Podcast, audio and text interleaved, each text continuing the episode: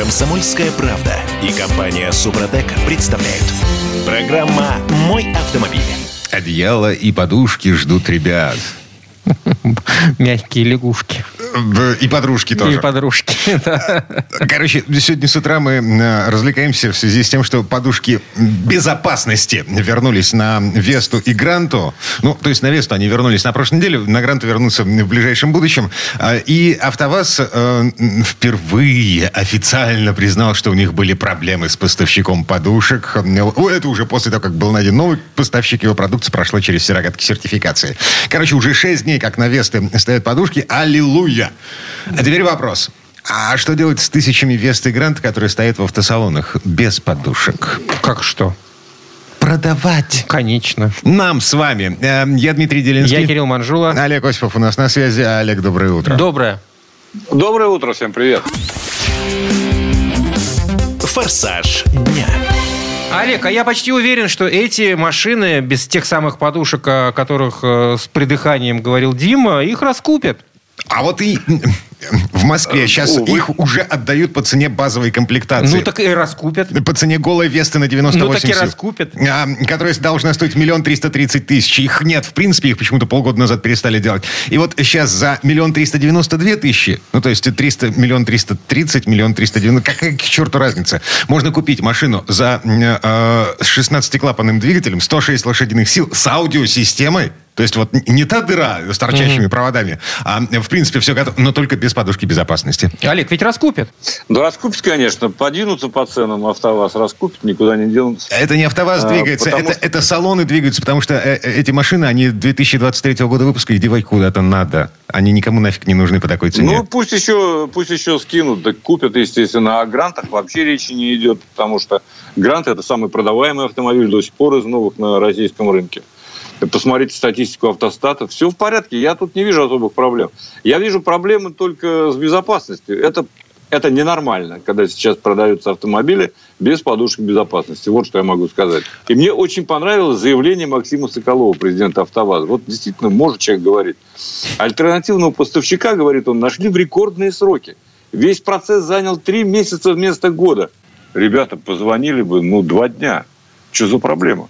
Эм, сертифицировать все это хозяйство нужно А, сертифицировать. сертифицировать? Да. Да. дело не только, не только Да, в том, а чтобы есть еще найти. сертифицированные. Сертифицированные есть производители. Эм, Ладно, это все понятно. история, которая мне напоминает старую-старую, древнюю 90-х годов, когда пос- поставщиков на- находили кресла для того же АвтоВАЗа, но не договорились, потому что поставщик серьезный э, кресел, он не хотел э, соглашаться с откатами. Э, Нашли того, кто согласился. Все нормально. Все было так. Потом навели порядок. Теперь не знаю как. Ладно. Так, на всякий случай.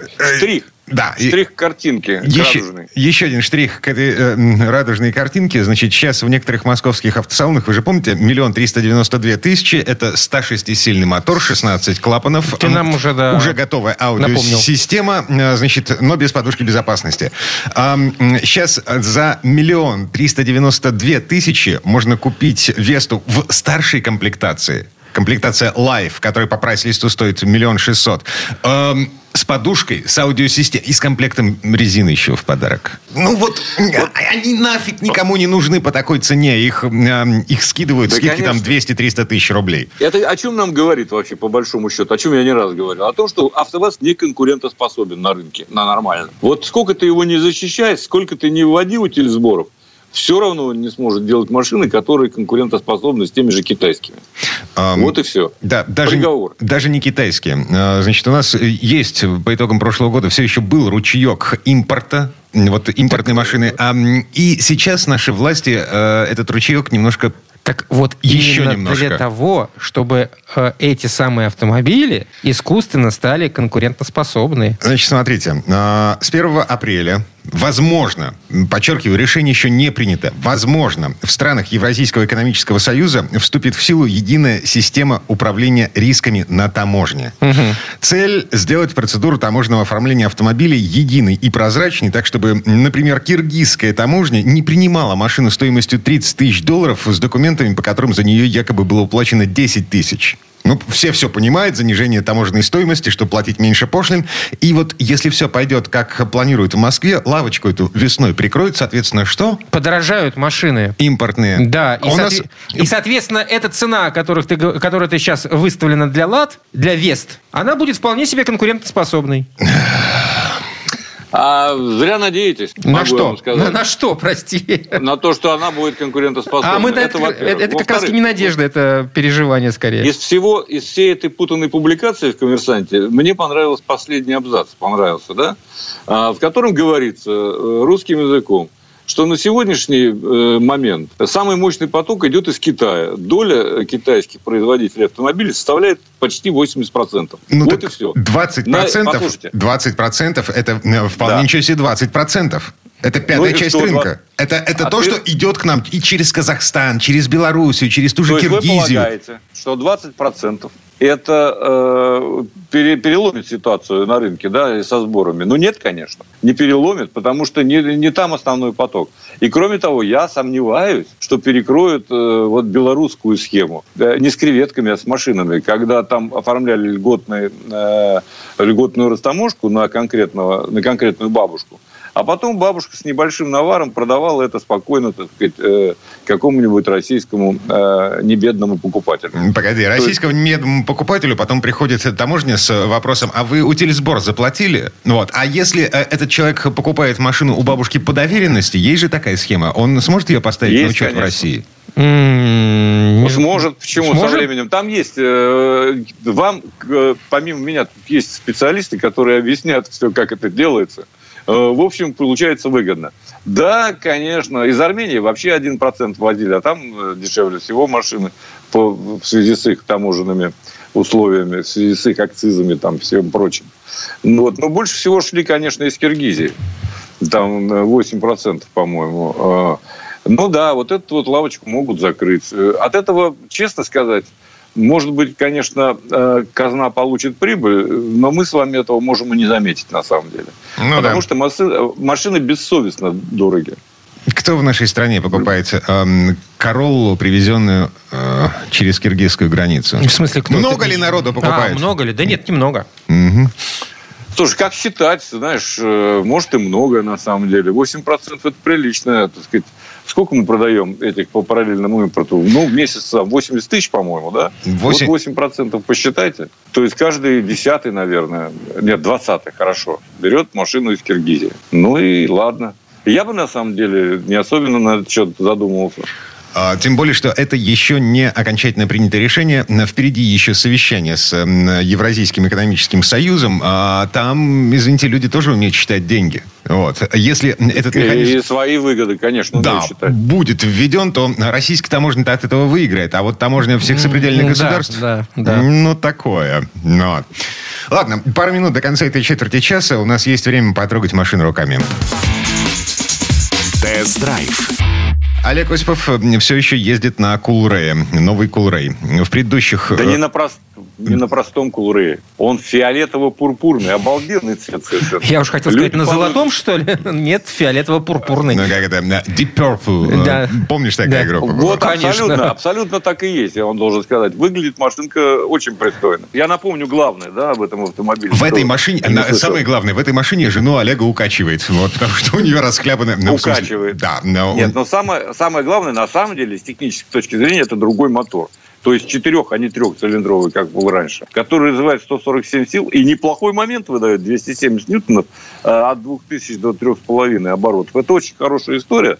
Правда, реализовать весь этот потенциал на машине с такими мягкими подвесками э, чрезвычайно затруднительно. Э, Потому что, несмотря на наличие антипробуксовочной системы, передние колеса при резком старте всегда идут в пробуксовку, безусловно. Мягкая подвеска, она не доведена. Если двигатель делали вместе э, со шведами, то подвеску точно сделали китайцы под себя. У них так принято. Они любят, когда машина мягонькая такая. Э, Девушкам нравится, между прочим. Я не готов настаивать. Да я готов настаивать только на том, что э, когда ты чувствуешь дорогу, как положено, то это более безопасная езда, с моей точки зрения. Вот. А, еще, конечно, я замучился, честно скажу, с климат-контролем. О. Э, Потому что на- надо выставлять э, 27 как минимум градусов в салоне, чтобы было тепло в эти морозные дни. Ну, так работает эта система. Лучше не включать кондиционер. Его надо включать даже зимой, как мы с вами знаем, да, потому что он сушит воздух. Э, И антизапотевательная вот эта самая система, извините за такое слово, она работает в любом случае. Включили, не включили. Как стекла потеют, действительно, она видит, что надо включать кондишн, и включает его. Становится немедленно холодно в салоне.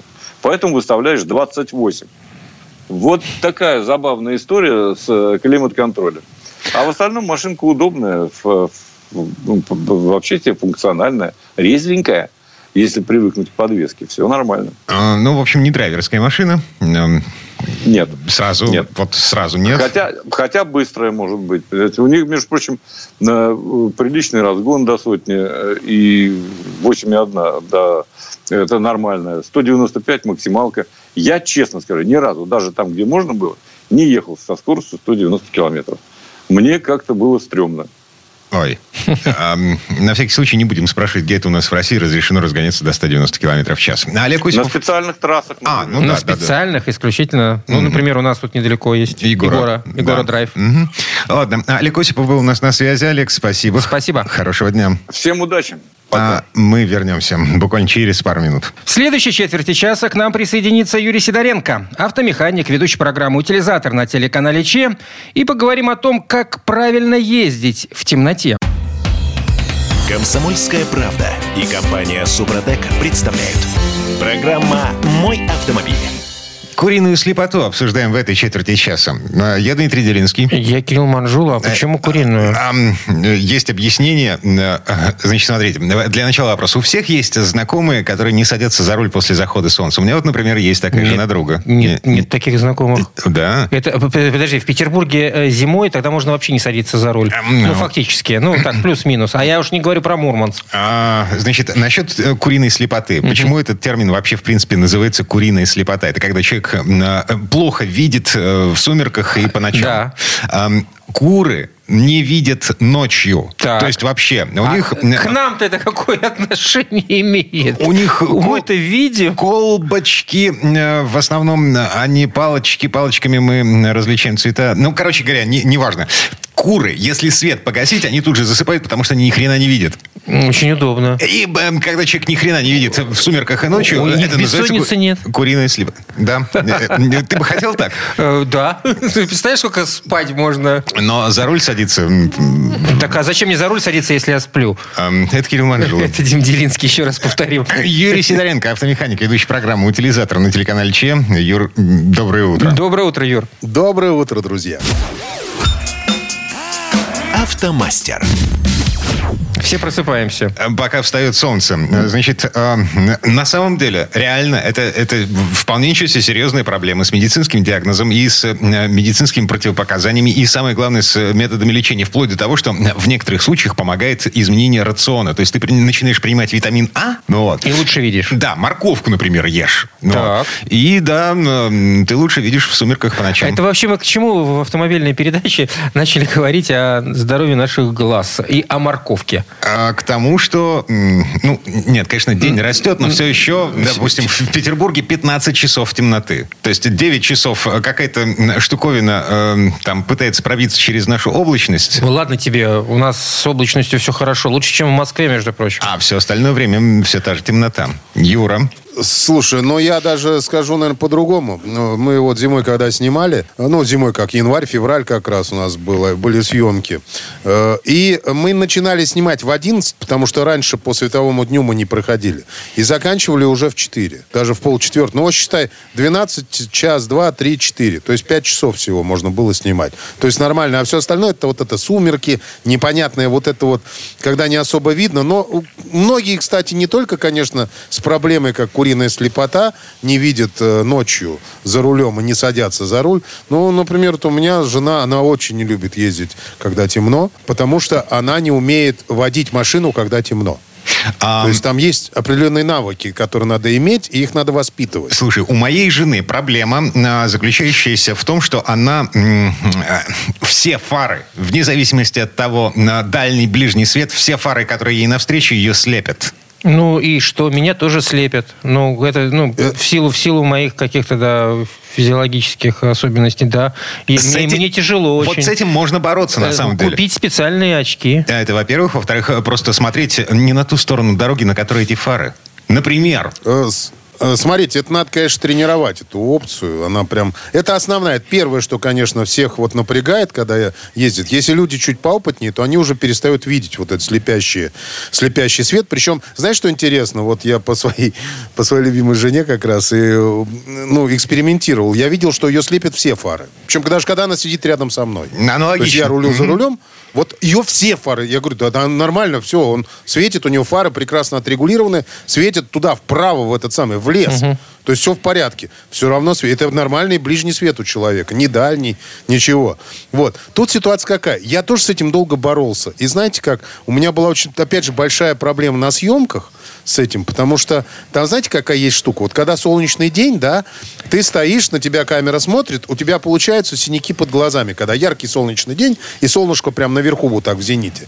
Для того, чтобы осветить лицо, то есть э, свето- э, световики, они под низ подкладывают такую, знаешь, называют, ну, такая специальная, Да-да-да. как это сказать? Зонтик такой. Ну, ну, там зонтик, не зонтик, по-разному. Но Ее называют пена. Ну, на, на сленге называют пена. Вообще у нас это кусок, ну, похожий на пенопласт. С одной стороны он белый, с другой стороны он такой, ну, как зеркало отражает. Вот. И его как подкладывают и начинает ловить солнце, чтобы тебя снизу подсветило. И мне все время, когда это оператор делал, это было вот в 16 году, например, мне Андрей, мой м, оператор Андрей Крогалев, он говорит, не смотри сюда, сюда не смотри. Прямо смотри в камеру. Но ты не можешь, ты сидишь, и обязательно вот тебе надо посмотреть на вот это вот, вот это вот э, зайчик, который тебе прям в лицо попадает. а у тебя там Вот. засветка на сетчатке, и ты уже ни черта не видишь, когда ты поймал этот зайчик взглядом. Мгм. Мало, мало того, ты еще и рыдать начинаешь потом. То есть ты начинаешь, глаза жутко режет, и ты начинаешь просто плакать. И все, невозможно уже ничего сделать. В итоге я с собой справился, я к этому привык. И вот мне показали, кстати, упражнение, которое надо тренировать. То есть берешь лампу, поворачиваешь ее на себя и ставишь вот слева от себя на расстоянии, например. Вот. И смотришь прямо. И стараешься на эту лампу не смотреть. К сожалению, мы постепенно переводим на эту лампу э, взгляд. Не думай Вот. о большой белой обезьяне, хромой белой обезьяне. Не думай. научитесь не смотреть. Точнее, вот, а вот научитесь, а потом уже не смотреть. Вот. Очень важный момент э, для того, чтобы нормально ездить ночью, не уставать, потому что что первое? Это должно быть очень хорошо у вас протерто лобовое стекло. Это прямо обязательно. Вот если у вас предстоит ночная по- поездка, заведите у себя в машине моющее средство, чик-чик-чик, которое, ну, пшикает. Причем изнутри. Потому что изнутри обычно остаются такие разводы непонятные, которые свет встречной машины, он начинает их выбивать, и вы начинаете приглядываться. Даже если вы не смотрите на фары, то есть вы начинаете приглядываться на дорогу. Это очень тяжело, ну, как бы, э, большое напряжение на глазах. И зеркала заднего вида тоже обязательно надо э, протереть, чтобы они тоже были не в капельках, чтобы у вас там ничего лишнего не было. Вот.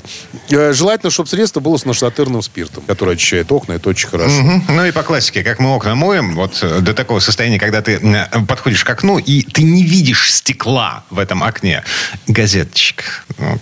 Да, вот. Газеточка это прям шикарная вещь, пока еще нам их приносят. Э, Обязательно надо правильно регулировать зеркала. Ребят, это, это очень просто. Правильно отрегулировать бок- боковые зеркала, чтобы они вам показывали то, что надо, и не слепили от сзади идущей машины. Потому что много раз видел людей, у которых, ну вот, например, они сидят, а у них сзади машина едет, она чуть выходит влево, и с его зеркала начинает бить прямо ему в глаза э, лучики, ну, фар. Ну, то есть, как бы, если вы правильно отрегулируете, вам ничего в глаза попадать не будут. И, соответственно, салонное зеркало тоже... Я делаю, знаете как? Э, Не знаю, на вашей машине так получится или нет, у меня на УАЗе такая история. То есть, там есть такая штука, поднимается зеркало наверх. Ну да. Вот так, пер- перещелкиваешь, оно чуть наверх приподнимается. При этом в нем все остается видно, Ну, темно. но уже тебя не слепит. Да. Очень прикольная А история. У меня какой-то автомат затемнения. Я не знаю, как это работает штука, но по ночам оно темнее просто. Вот и все. Ну, у кого как, у меня нет такого, у меня просто щелчок. Ну, нормально, перещелки. Вот. Дальше, э, смотрите, какая еще история. Э, научитесь ловить отблески глаз вдали. Это очень важный момент. То есть не смотрите прямо перед машиной. Ну, во-первых, не, не упяливайтесь в одно место. Очень многие, когда едут за рулем в темноте, то есть он весь напрягается, вот так за руль хватается и смотрит в одну точку. Вот. И надо как бы смотреть, вы знаете, так сканировать чуть-чуть. Вот, чуть-чуть поправее, чуть полевее, там, вперед, назад. Ну, то есть вот так вот сканировать пространство. Тогда глаза будут двигаться, они будут меньше уставать. И обязательно старайтесь ловить вот отблески глаз. Это я проговорю про животных. Потому что животные ночью выскакивают. То есть выскакивают очень часто, и можно поймать, увидеть его, успеть увидеть. Потому что они в любом случае поворачиваются на фары, а потом бегут. Ну, я не говорю там про лосей, слава богу, я с этим не сталкивался, но мне рассказывал один, ну, опять же, рассказал, что он увидел лося, как, причем он бежал и смотрел на, на него. То есть он не видел самого лося, он видел глаза. Он говорит, я остановился, он перебежал, и я поехал дальше.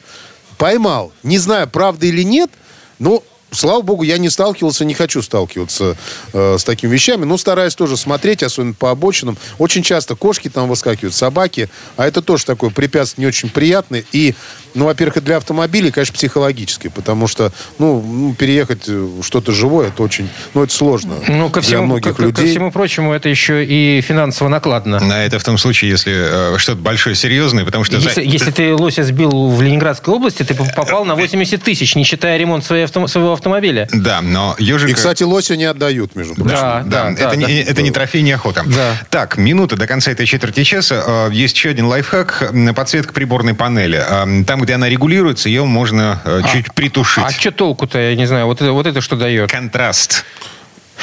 Э, Ну, это очень важно. Просто э, я тебе могу сказать, в некоторых машинах панель светит очень ярко. Для, для примера, просто вот как-нибудь вот в машину сядете, вот по двору будете ехать, включите свет просто, ну, который подсветка внутри салона. вот, Видимость да, сразу это снизится. факт. Вот, тут то же самое, когда в лицо светит, то есть, ну, то есть глаза не, не успевают ловить. У нас, у нас не фотокамера. Вот, и они не могут ловить. То есть э, глаза начинают отвлекаться, видят панель, видят э, вот это то, что там в ореоле, и перестают видеть дорогу. Совершенно правильно вот эта вещь. Дим, хорошо, что подметил. Еще очень важный момент, я быстренько скажу. Надо, если вот вы чувствуете, что устали, надо давать отдых глазам. То есть это сделать простейшие упражнения, как там были. Зажмурились, открыли, помассировали закрытые веки, повращали глаза. Машина на ходу. М- Машину, да, только остановите на обочине перед Нет, нет, ну, детка, конечно, нет, не на ходу. На ходу не надо закрывать глаза. Это добром не кончится. Ну вот как это так? Ну надо учиться, ребят, если вы все-таки э, можете, ну, будете ездить или хотите ездить ночью. А если не хотите, то и не езжайте. Ну, подождите утро, например, а потом утром езжайте. Это нормально, ничего страшного А не еще можно произойдет. д- дождаться весны, ну, вот, белых ночей, вот, вот этого всего. И вообще с дороги не уходить. Ездить, ездить, ездить. От- отоспался за зиму, нормально. А многие так и делают, кстати, между прочим. Так что, ну вот как-то так. Спасибо, Юр. Юрий Сидоренко, автомеханик, ведущий программы «Утилизатор» на телеканале ЧЕМ. Э, Юр, хорошего дня. Пока-пока. Большое спасибо, всем удачи. Ну, а мы вернемся буквально через пару минут. В следующей части программы у нас Федор Буцком. Поговорим об электрическом келике за полцены и о том, как власти одной отдельно взятой страны регулируют количество машин на дорогах. Комсомольская правда и компания Супротек представляют. Программа «Мой автомобиль». Слушайте, а помните, э, была такая э, штука такая, электрический УАЗик. Значит, во-первых, в буквальном смысле слов УАЗик, э, Это Ульяновский какая-то автозавод. самоделка какая-то? Ну, Я не помню просто. Был какой-то сайт проекта у Ульяновского автозавода, значит, по вкречиванию батареек в... А, то есть не самоделка, это какая-то там э, Да, да, да, да, да. заводская хрень. Вот. А, а, у европейцев была примерно такая же фигня. И кого они куда вкрячили? Батарейки в, э, во внедорожник типа Гелендвагена. Подожди, так гелики сейчас официально будут электрические. Короче говоря, э, чехи, э, большие затейники. А что они затеяли, что у них получилось? Вот давай с Федором Буцко поговорим по этому поводу. Федь, доброе утро. Доброе утро, Федь. Доброе утро. Дорожные истории. Ну что? Эм, О чем вообще, о чем вообще речь? Что-то я потерялся. Э, Действительно, был проект электрического УАЗа. Делали чехи, ребята. Ну, знаете, как часто бывает в новостях прошло. О, электрический УАЗ. Ну, все э, редакторы радостно подхватывают, потому что все, что касается русского, автопрома, всегда вызывает повышенный интерес. Все срочно наплодили новостей, народ по- по- покликал, понял, что ничего серьезного, и забыли. Ладно, бросили тему. На самом деле, проект э, не то, что прям очень взлетел, но он, он продолжался. Люди работали. Они выпускали. Чешская компания небольшая, инжиниринговая, которая брала тот самый наш этот УАЗ Хантер Хантер, ну, то есть УАЗик, то есть вот тот самый, который от джипа Виллиса идет, ну, вот наш этот олдскульный. Угу. А, и действительно ставили туда китайские батарейки. Ну, это так звучит. Взяли УАЗик, засунули батарейки. Федь, это прости, могли сделать в гараже. Может, я перебью сразу? А, а зачем? А, ты знаешь, совершенно понятно, зачем. Потому что у них были уже заказы от э, горнодобывающих компаний, от фирм, которые связаны с лесом, там, знаешь, всякая а, лесная то есть, как коммерческий интерес был? Это, это не... Э, я это не... европейский, европ... европейский, конечно, интерес. Я не основном... понимаю. Я убей бог не понимаю, зачем нужен внедорожник на батарейках, потому что э, если он э, обесточится, он высадится, сядут батарейки посреди леса, скажу, в пердях, да, смотри, ты да. с ним ничего не сделаешь. Не, не, да, ты прав, ты прав. Ну, давай посмотрим на этот вопрос чуть-чуть шире. Дело в том, что если ты собираешься штурмовать какие-нибудь Тверские болота, ехать там за 3-9 земель, куда-то там на сотни километров в лес или даже на десятки, но, но, но такие десятки, которые пойдут за, за сотни, то действительно с электромобилем, ну куда ты сунешься? А если тебе нужно там просто на соседнюю делянку доехать, там расстояние у тебя там, может, 5-10 километров, допустим, и потом еще на одну, там еще 5-10 и так далее, да, но там просто дорог особо нет. Вот тебе нужна такая машина. И, собственно говоря, запрос на электрический транспорт есть, это со многими вопросами связано, ну, ну в принципе, то есть это, это, это, это в целом, в общем, спрос был, несколько сот машин, там, по 200-250 машин в год, они производили эти чехи. Но, тем не менее, мы же за разнообразие, мы же любим, когда есть разное. Я люблю, по крайней мере. И у них этот проект шел благополучно. Но сейчас э, они, собственно, второе поколение выпускают. Но в этот раз они взяли другого, другого донора. Да, уже это все-таки не, не УАЗ. Да, они взяли индийскую машину.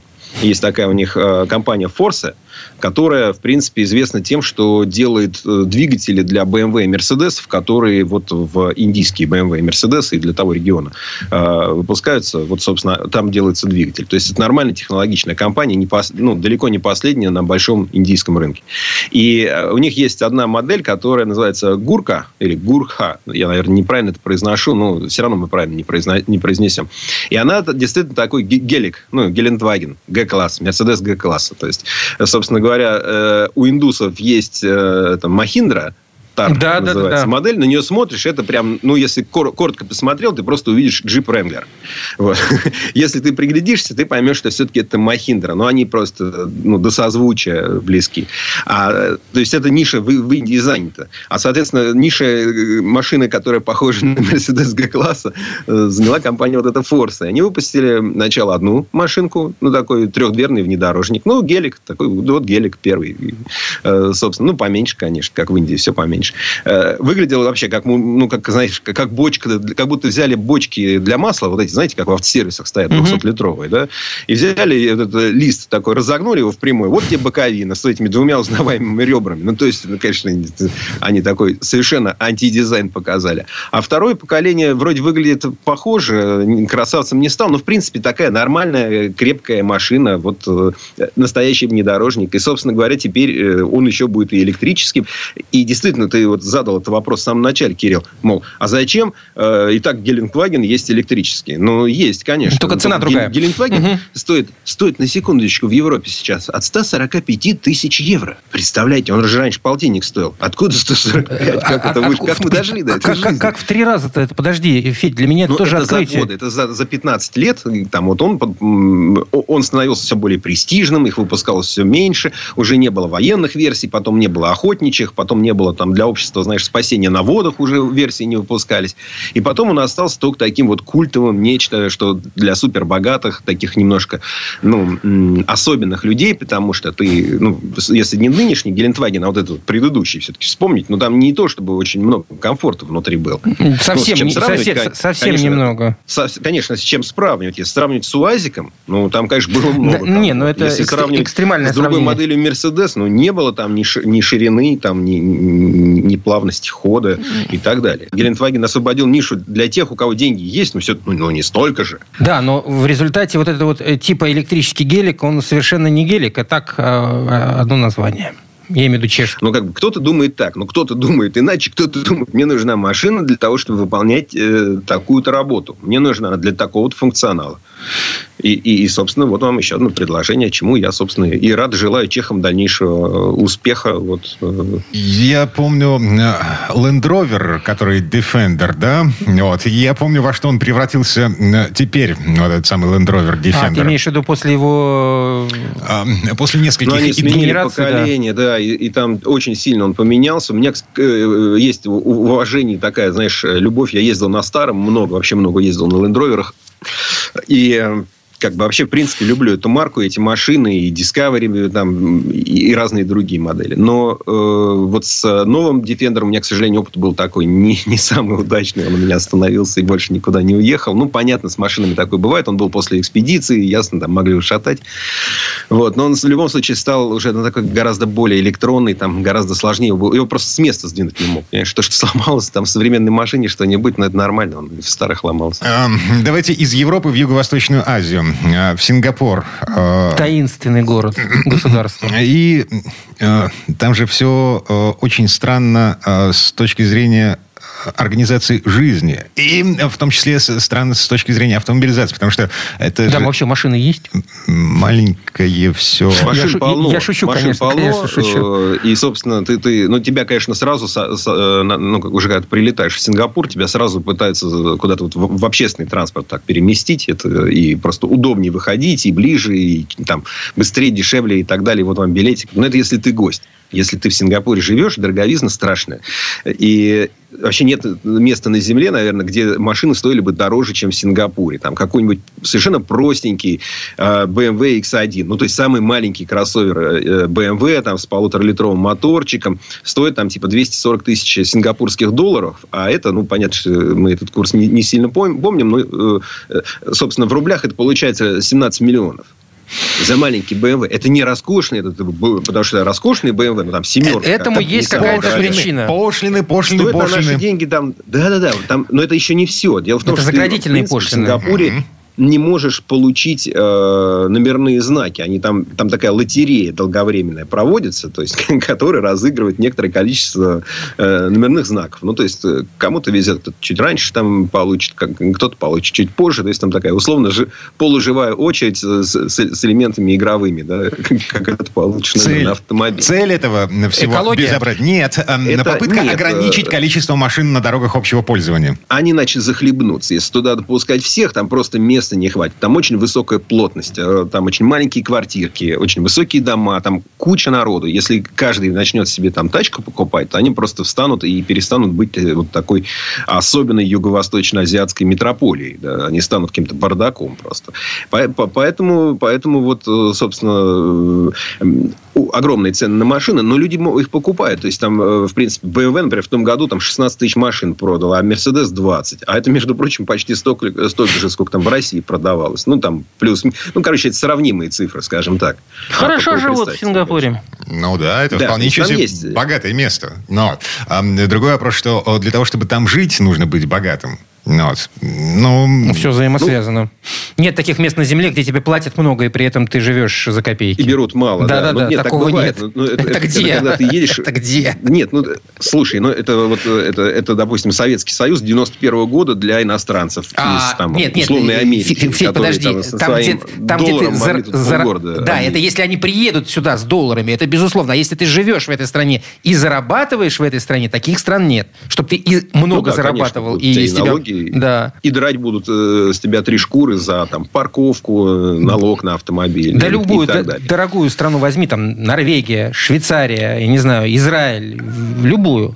Норвегия вполне ничего себе большая страна а, с точки зрения э, необходимости в автомобиле. А Сингапур, он же крохотный. Он Да-да-да. размером с носовой платок. И поэтому э, машина тебе там... Ну, Нафиг не нужна. а, точ- только с точки зрения Слушай, ну престижа. понятно, что машина удобна. Ну ты вот, вот у тебя какие-то дела с утра, да, тебе тоже э, кого, кого-то из детей там куда-то отвезти, э, второго еще чего-то, где-то заехать в магазин, что-то забрать и так далее. Но можно это без этого? Можно ли там на общественном транспорте? Можно. Можно там доставку продуктов? Ну, я не знаю, как она в Сингапуре развита. Вряд ли так хорошо хорошо, как в Москве, но думаю, что тоже развито. Ну, ну, ну наверное, можно. Ну, то есть, конечно, современный город предлагает возможности для того, чтобы э, закрывали за вас вот ряд этих вопросов, где вам нужна машина. Да? Вам привезут, вам доставят, вам подадут там автобус, и, в принципе, вы доедете, и нормально. Пожелаем им ну, удачи. Вот дальше вопрос, Пусть они будут счастливы. баланс. Угу. Петр Буцко был у нас на связи. Федь, спасибо. Спасибо, Федь. Хорошего дня. Всего доброго. Ну, а мы вернемся буквально через пару минут. В следующей части программы у нас журналист и летописец мирового автопрома Александр Пикуленко. Послушаем историю о том, как французы заигрывали с батарейками, когда это еще не было мейнстримом. Комсомольская правда и компания Супротек представляют. Программа «Мой автомобиль». А это мы вернулись в студию радио «Комсомольская правда». Я Дмитрий Делинский. Я Кирилл Манжула. И в этой четверти часа у нас традиционная история от Александра Пикуленко. Электрические двигатели использовались еще на заре автомобилизации. Прям вот в конце 19-го, начале 20 века. Однако тогда они проиграли конкуренцию с бензиновыми моторами. Однако это не значит, что про электромобили производители не вспоминали до нашего времени. Например, французы. Компания Peugeot. Они одними из первых первых взялись за изучение электропривода для автомобиля. Это было еще в далеком 1902 году. Но тогда они не успели, проект забросили и вернулись к нему в разгар Второй мировой войны. Вот представьте себе, первый серийный «Пежо» на электротяге появился в 1941 году. Слово Сан Санычу. Предыстория. Электрическими двигателями пользовались еще на заре появления автомобиля. Однако тогда они уступили в борьбе с бензиновыми моторами. Peugeot одним из первых взялся за изучение электропривода для автомобилей. Это было сделано в далеком 1902 году. С тех пор и до сегодняшнего дня было выпущено немало интересных электромобилей, как экспериментальных, так и серийных. На Peugeot всегда пристально следили за развитием этого направления в прошлом, чтобы сегодня создать привлекательный электромобиль для нашего светлого автомобильного будущего. Обновленный компактный электрический кроссовер Peugeot E2008, дебют которого прошел недавно, наконец-то доехал до наших краев. Он явил собой ультрасовременную интерпретацию универсальности в использовании и богатого опыта прошлых наработок французской марки. Новинка в теле среднеразмерного кроссовера отличается своеобразным стилем, где читается мощь и динамика. Уже привычные впечатления от салона iCockpit 3D поддержанная высокотехнологичным оснащением, что делает новинку одним из лучших примеров воплощения современного транспортного средства – стопроцентно электрический кроссовер Peugeot подарит своему будущему владельцу новые ощущения от езды, бесшумную работу электромотора и отсутствие вибраций. Предлагая запас хода в 320 километров, согласно замерам по правилам VLTP, а также электромотор мощностью 136 лошадиных сил с крутящим моментом в 260 ньютонов, электрокроссовер гарантирует первоклассное ускорение и возможность совершать достаточно длительные поездки. Так что можно быть уверенным, что электромобиль Peugeot E2008 наконец-то подарит удовольствие от вождения, которым всегда славились автомобили этой марки. А ведь самый первый серийный автомобиль Peugeot был выпущен в военном 1941 году. Он назывался VLV, в переводе с французского языка «компактный городской автомобиль». Во Франции, а она тогда была под оккупацией, бензин был строго лимитирован. И это сразу потребовало поиска альтернативных источников энергии. Именно тогда инженеры Peugeot впервые использовали свой опыт в области создания электромобилей, став единственным крупным производителем того времени, который решил выпускать подобные транспортные средства. VLV был сделан в виде мотоколяски с парой сидений – экономичное средство передвижения хорошо подошло горожанам, у которых к тому времени реквизировали все их привычные автомобили. Электромобиль разрабатывали как веломобиль с широкой колеей передних колес и узкой задней. Электроколяска VLV передвигалась при помощи электромотора, который запитали от обычных аккумуляторных батарей, установленных в передней части кузова. Мотор крутил задние колеса и был подключен к ним напрямую без дифференциала. Запас хода составлял 70-80 километров на полном заряде аккумулятора. При этом машина могла разогнаться до 35 километров в час. В основном этот электромобиль попал в руки почтальонам и врачам. VLV производили в Париже с июня 1941 года по февраль 1945. За тот период было выпущено 377 штук. Следующий подход к электромобильной теме состоялся в конце 70-х годов прошлого века. Тогда инженеры Peugeot объединили свои усилия с компаниями Alstom и Electricité de France.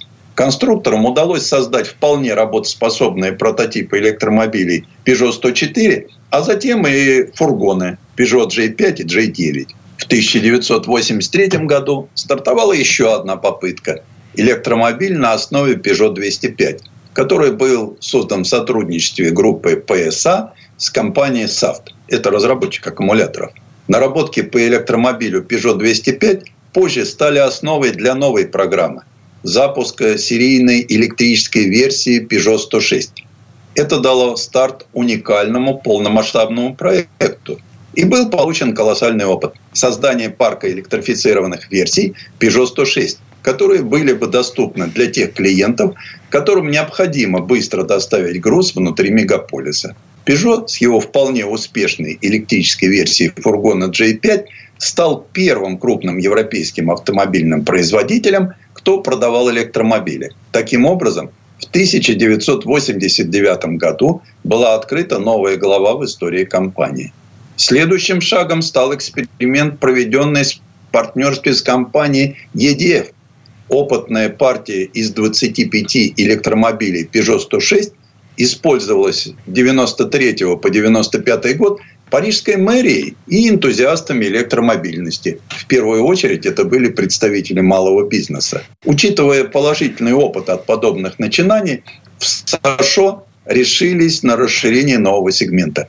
Начиная с июля 1995 стартовали продажи электромобиля Peugeot 106 для частных лиц. Таким образом, из трех миллионов автомобилей Peugeot 106, сошедших с конвейера с 90 по 2003 год, на электрическую версию пришлось 3542 единицы. Немало для своего времени.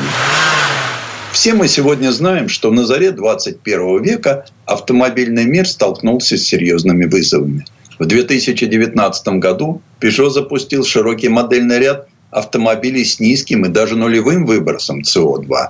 И все это было сделано с одной целью – сделать автомобиль безопасным, экологически чистым и доступным для максимально возможного числа пользователей. А теперь мы знаем, что весь модельный ряд Peugeot будет электрифицирован на 50% уже к концу 2025 года и на 100% к 2030 году. Но перед этим народ потешили прототипами. Первый из них, концепт-кар Peugeot Ion, был представлен на Парижском салоне 1994 года.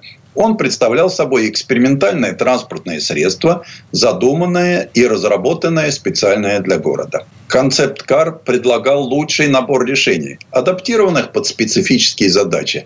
Он был буквально создан для того, чтобы максимально отвечать ожиданиям и требованиям жителей крупного города. К примеру, концепт-кар Peugeot Ion был по-настоящему компактным. Длина 3200 мм, ширина 1600 мм. Кроме того, он предлагал водителю и пассажирам высокий уровень комфорта, который должен был стать обязательным для автомобилей будущего из недалеких 2000-х годов. CD-плеер, телефон с громкой связью, ЖК-дисплей и даже приставка для видеоигр. Да и в целом концептуальный электромобиль был спроектирован так, чтобы облегчить жизнь человека. Две широкие дверцы для простоты доступа в салон. Четыре удобных поворотных кресла с подлокотниками для комфортной посадки и отдыха в дороге. Концепт-кар Peugeot оснащался электромотором мощностью 20 киловатт и пакетом никель-кадмиевых батарей.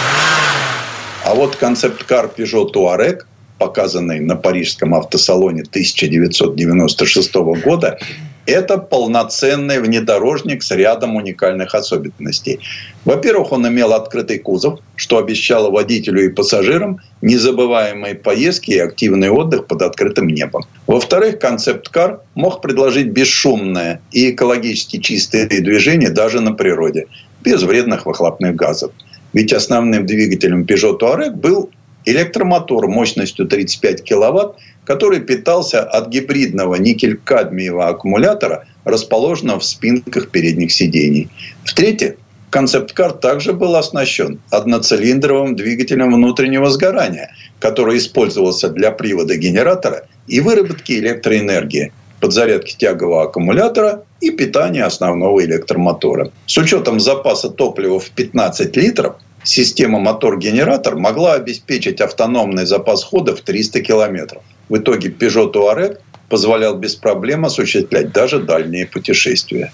Еще один полностью электрический концепт-кар Peugeot EX1 был разработан в 2010 году в честь 200-летнего юбилея марки Peugeot. Двухместный родстер с футуристическим стилем и оригинальным внутренним содержанием, конечно же, будоражил сознание и обещал захватывающее ощущение от вождения. И это оказались далеко не пустые обещания. Концепт-кар Peugeot EX1 разгонялся от 0 до 100 км в час всего за 2 и 24 секунды – а также был способен набрать максимальную скорость в 260 км в час всего за 5 секунд. Столь впечатляющие характеристики явились результатом идеально выверенной аэродинамики, сверхлегкой конструкции, а также двух электромоторов суммарной мощностью 340 лошадиных сил. Впечатляющая заявка. Причем феноменальная скорость была реально доказана в деле.